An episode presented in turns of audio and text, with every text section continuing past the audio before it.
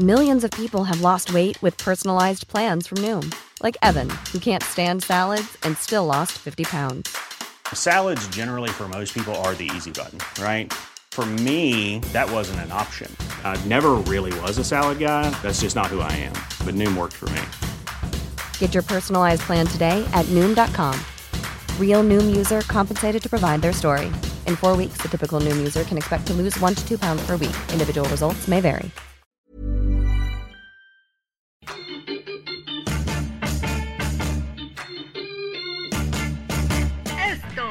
Diario de los deportistas.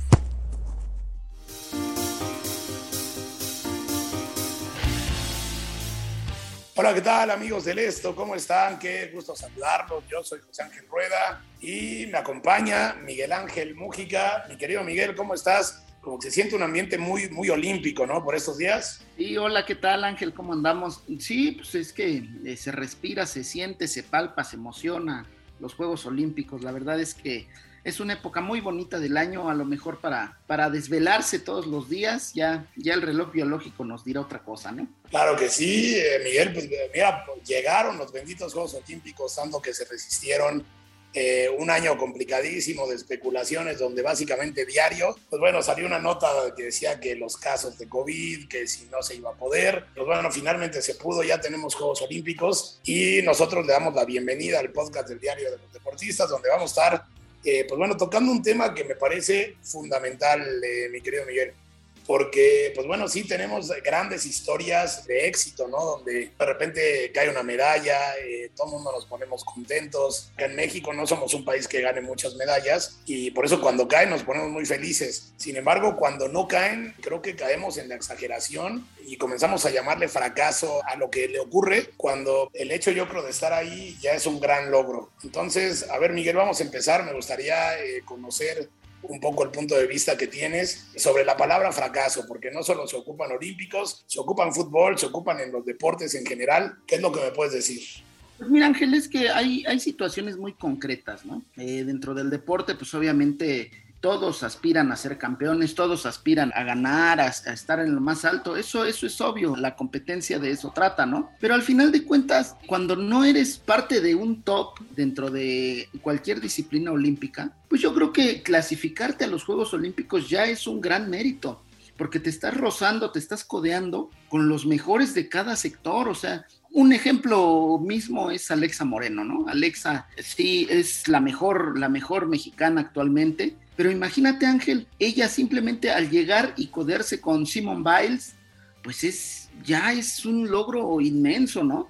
Lo mismo con el tema de Daniel Corral. Daniel Corral hizo un, una histórica participación, no, no por el hecho de, meterse a las finales, no por el hecho de pelear las medallas, no, sino el hecho de llevar a un mexicano a una competencia de, gimnasia artística. Es algo que no se había dado y simplemente queda aplaudirle ya de eso a querer lo que compita con el griego, compita con el ruso, con los Estados Unidos, que tienen un programa muy establecido de gimnasia pues ya es otra situación, Ángel. La verdad es que los mexicanos lo hacen de gran forma y yo les aplaudo simplemente el hecho que ya estén en los Juegos Olímpicos, ¿no? Por supuesto, creo que, creo que es un tema muy, muy, muy amplio para analizar, pero bueno, sí, yo creo que desde luego el, el tamaño de, del éxito se mide por muchas otras cosas, ¿no? No siempre lo importante es la victoria. Yo creo que muchas veces lo, lo, lo importante también radica pues en eso que tú mencionas, ¿no? En lo que cuesta trabajo llegar a ese lugar sin duda alguna el caso de, los gimnastas, tanto Alexa Moreno como Daniel Corral, pues bueno, es, palpable ¿no? lo que han hecho. Otro ejemplo que yo creo que es muy parecido al que tú mencionas, Miguel, es el tema de las chicas de softball. Ellas hicieron historia, hay, hay que entenderlo, hicieron historia al clasificarse a unos Juegos Olímpicos. Era algo que en México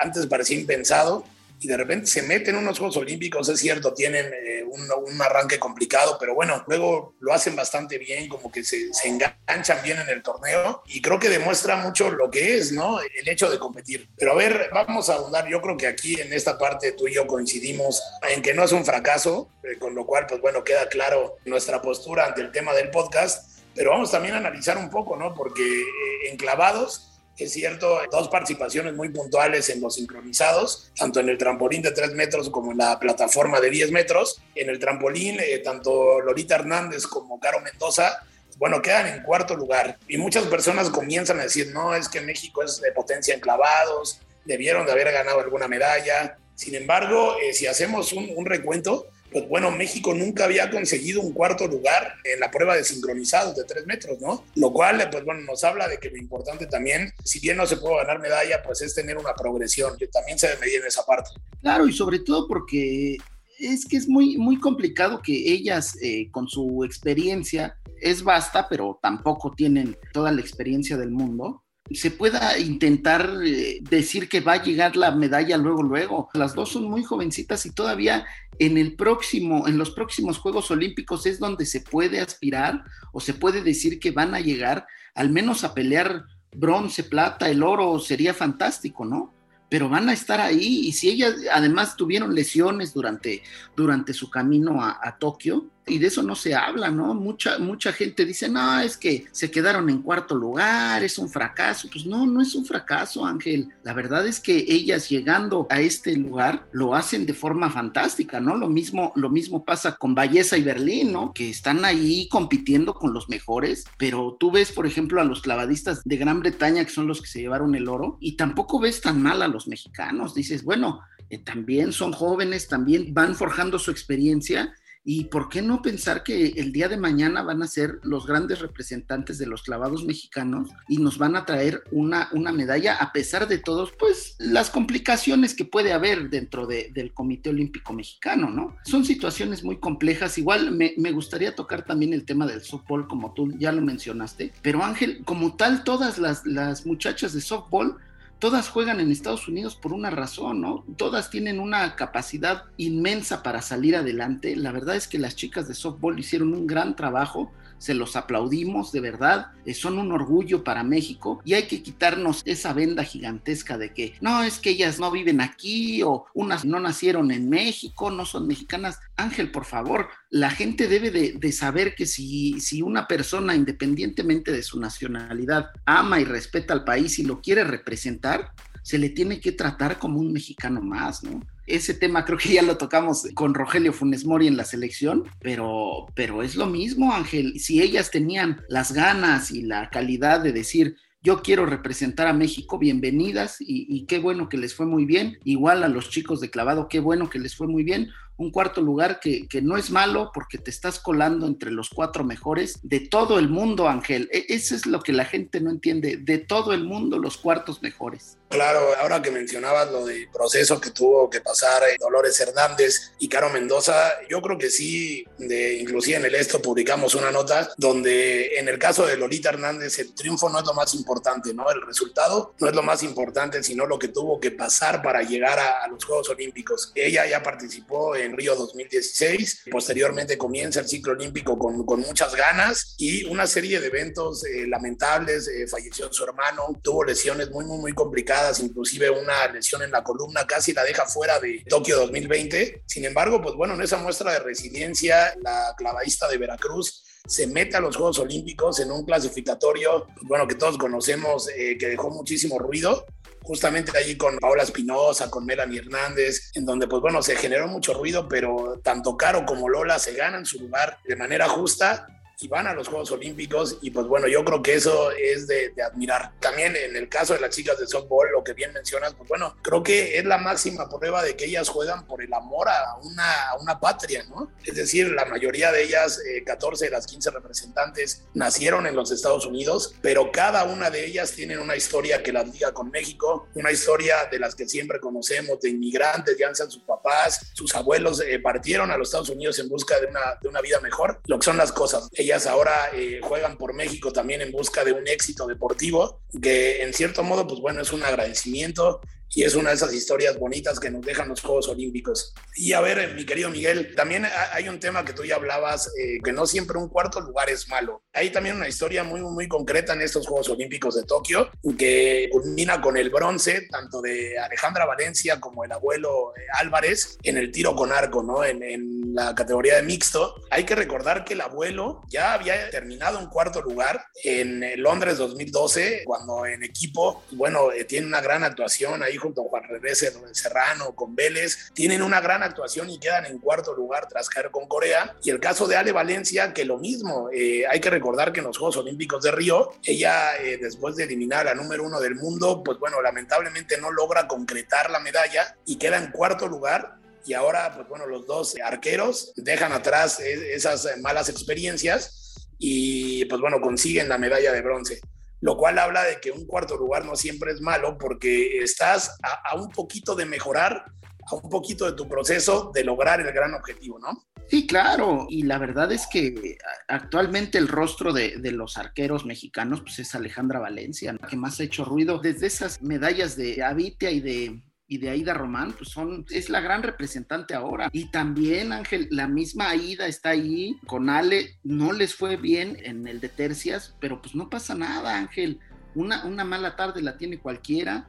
La verdad es que hicieron un gran esfuerzo y ni modo, ¿no? Y hay que aplaudirlo, sobre todo lo de, lo de Ale Valencia con el abuelo Álvarez, porque la verdad es que emocionaron a todo México, ¿no? Nos tuvieron en la noche todos viendo pegados en, el televisor, emocionados, que, si se ganaba contra, contra los coreanos, los coreanos hasta tienen liga profesional de, de arquería, la verdad es que es, es, como, es un complemento perfecto y por eso siempre son los favoritos en, en, esto. Y es ahí donde México tiene que resaltar más a sus arqueros, competirle a gente profesional que le pagan por hacer eso, digo, no porque a los mexicanos no lo hagan, pero, pero ya, o sea, con patrocinios, con todo, en, Corea la verdad es que lo ven como, como si fuera una liga de fútbol, como una liga normal, ¿no? Y acá en México, pues sí, se hacen los esfuerzos y todo. Por eso yo los aplaudo, porque, porque tienen la calidad. Y por ahí, Ángel, de verdad es que él no nos ayudó de cierta forma la llave, porque híjole, yo siento que si, si nos hubiera tocado Turquía o la propia Holanda, que fue la que se metió a la final contra los coreanos,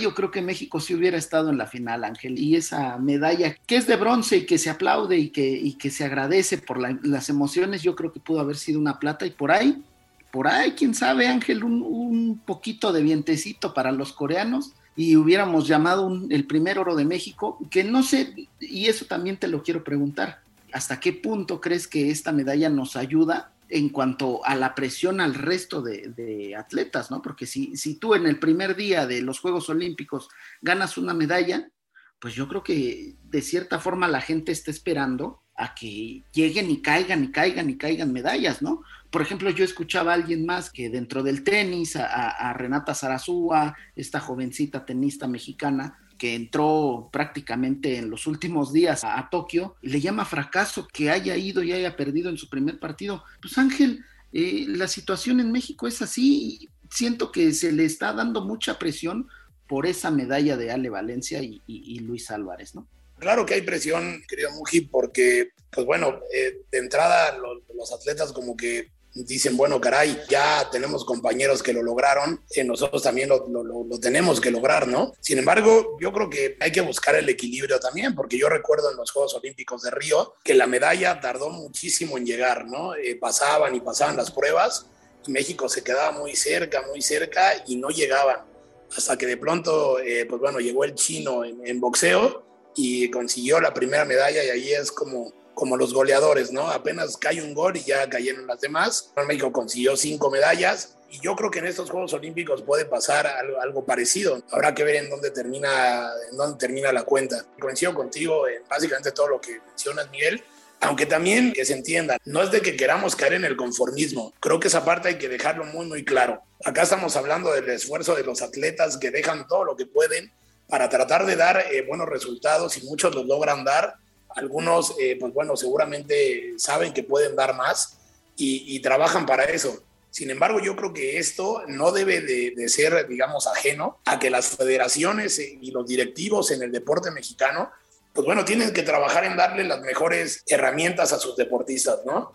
Porque muchas veces hablamos de grandes esfuerzos individuales y en donde México lamentablemente se queda corto porque no por el esfuerzo del atleta, sino porque no hubo la preparación adecuada, porque no tuvieron en los elementos, porque no hay el apoyo, porque no, no hay los torneos, eh, porque no hay las ligas. Entonces yo creo que esto, más que nada, tiene que representar como que un impulso para los, de, los directivos a darle las mejores herramientas, ya que tengan las mejores herramientas, pues bueno, que sea eh, simple y sencillamente una cuestión de capacidad, ¿no? De que todo el mundo compita en las, en las, mismas condiciones y ahí ver qué es lo que se puede lograr. El esfuerzo que hacen no debe confundirse con que México necesita tener, eh, pues evidentemente, mejores estructuras. Sí, claro, si tú le das la, herramienta al mexicano, eh, independientemente de que estemos hablando de deportes o de cualquier situación ajena a ello, si tú le das herramientas a un mexicano, un mexicano te va a hacer lo que, lo que mejor puede, ¿no? Y generalmente los resultados son,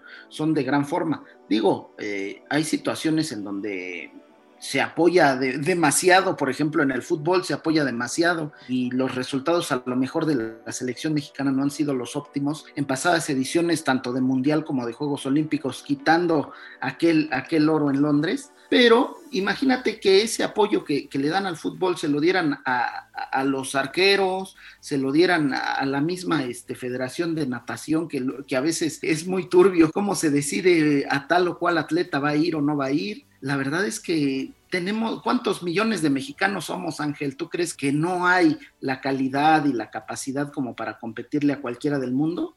La verdad para mí es un tema que ojalá podamos profundizar pronto en un podcast futuro, más porque la verdad todos los mexicanos que están en, Tokio, para mí ya son triunfadores y que ganen una medalla los hace todavía más, más ganadores. Ojalá México tenga una histórica participación en Tokio, Ángel. Confiemos en que sí, Miguel, es el deseo de todos, la verdad, de que pues es emocionantísimo, ¿no? Cuando un mexicano gana una medalla y, de alguna manera mandan un mensaje muy, muy claro, ¿no? Que no, no hay imposibles, de que sí se puede. Ya hablaremos en otro podcast, tal vez ya cuando termine todo esto y pues bueno, tengamos una retrospectiva mucho mayor ya podremos analizar bien qué es lo que ocurre. Por lo pronto, las recomendaciones de siempre para que nos escuchen, ¿no? ¿Dónde nos pueden escuchar? Sí, nos pueden escuchar y seguir en las diversas plataformas como Spotify, Deezer, Google Podcast, Apple Podcast, Acas y Amazon Music. Además, escríbanos a podcast.com.mx y síganos en arroba podcastom. Soy Miguel Ángel Mujica. Muchas gracias, Ángel. Y suerte a todos los mexicanos que están en Tokio. Ojalá traigan muchas medallas, de verdad. Así es, mi querido Miguel. Muchísimas gracias a ti, como siempre, por la, por la compañía. Pues bueno, ya saben, pueden escuchar todos los podcasts de la OEM, en específico el de las claves del mundo, en donde se analizan temas de, de todo lo que ocurre en el mundo. Le agradecemos muchísimo a Natalia Castañeda en la producción y a todos ustedes por escucharnos. Disfruten los Juegos Olímpicos. Son cada cuatro años. En este caso, pues bueno, tuvimos que esperar cinco para disfrutarlos. Así que que haya mucha suerte para los mexicanos. Que estén muy bien. Muchísimas gracias.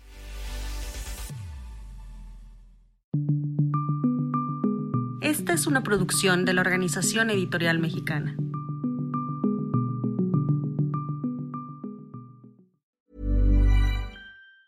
If you thought the only way to get a more defined jawline with natural-looking results was through surgery, think again. Juvederm Volux XC is a non-surgical injectable gel filler that improves moderate to severe loss of jawline definition and can help you achieve natural-looking results with little downtime. Even better, this improved definition lasts up to one year with optimal treatment. No maintenance required. Improve jawline definition for a smooth, sculpted look with Juvederm Volux XC. For important safety information and to find a licensed specialist, visit juvederm.com. That's J U V E D E R M.com. Not for people with severe allergic reactions, allergies to lidocaine, or the proteins used in Juvederm. Common side effects include injection site redness, swelling, pain, tenderness, firmness, lumps, bumps, bruising, discoloration, or itching. There's a risk of unintentional injection into a blood vessel, which can cause vision abnormalities, blindness, stroke, temporary scabs, or scarring. Talk to a licensed specialist to find out if it's right for you.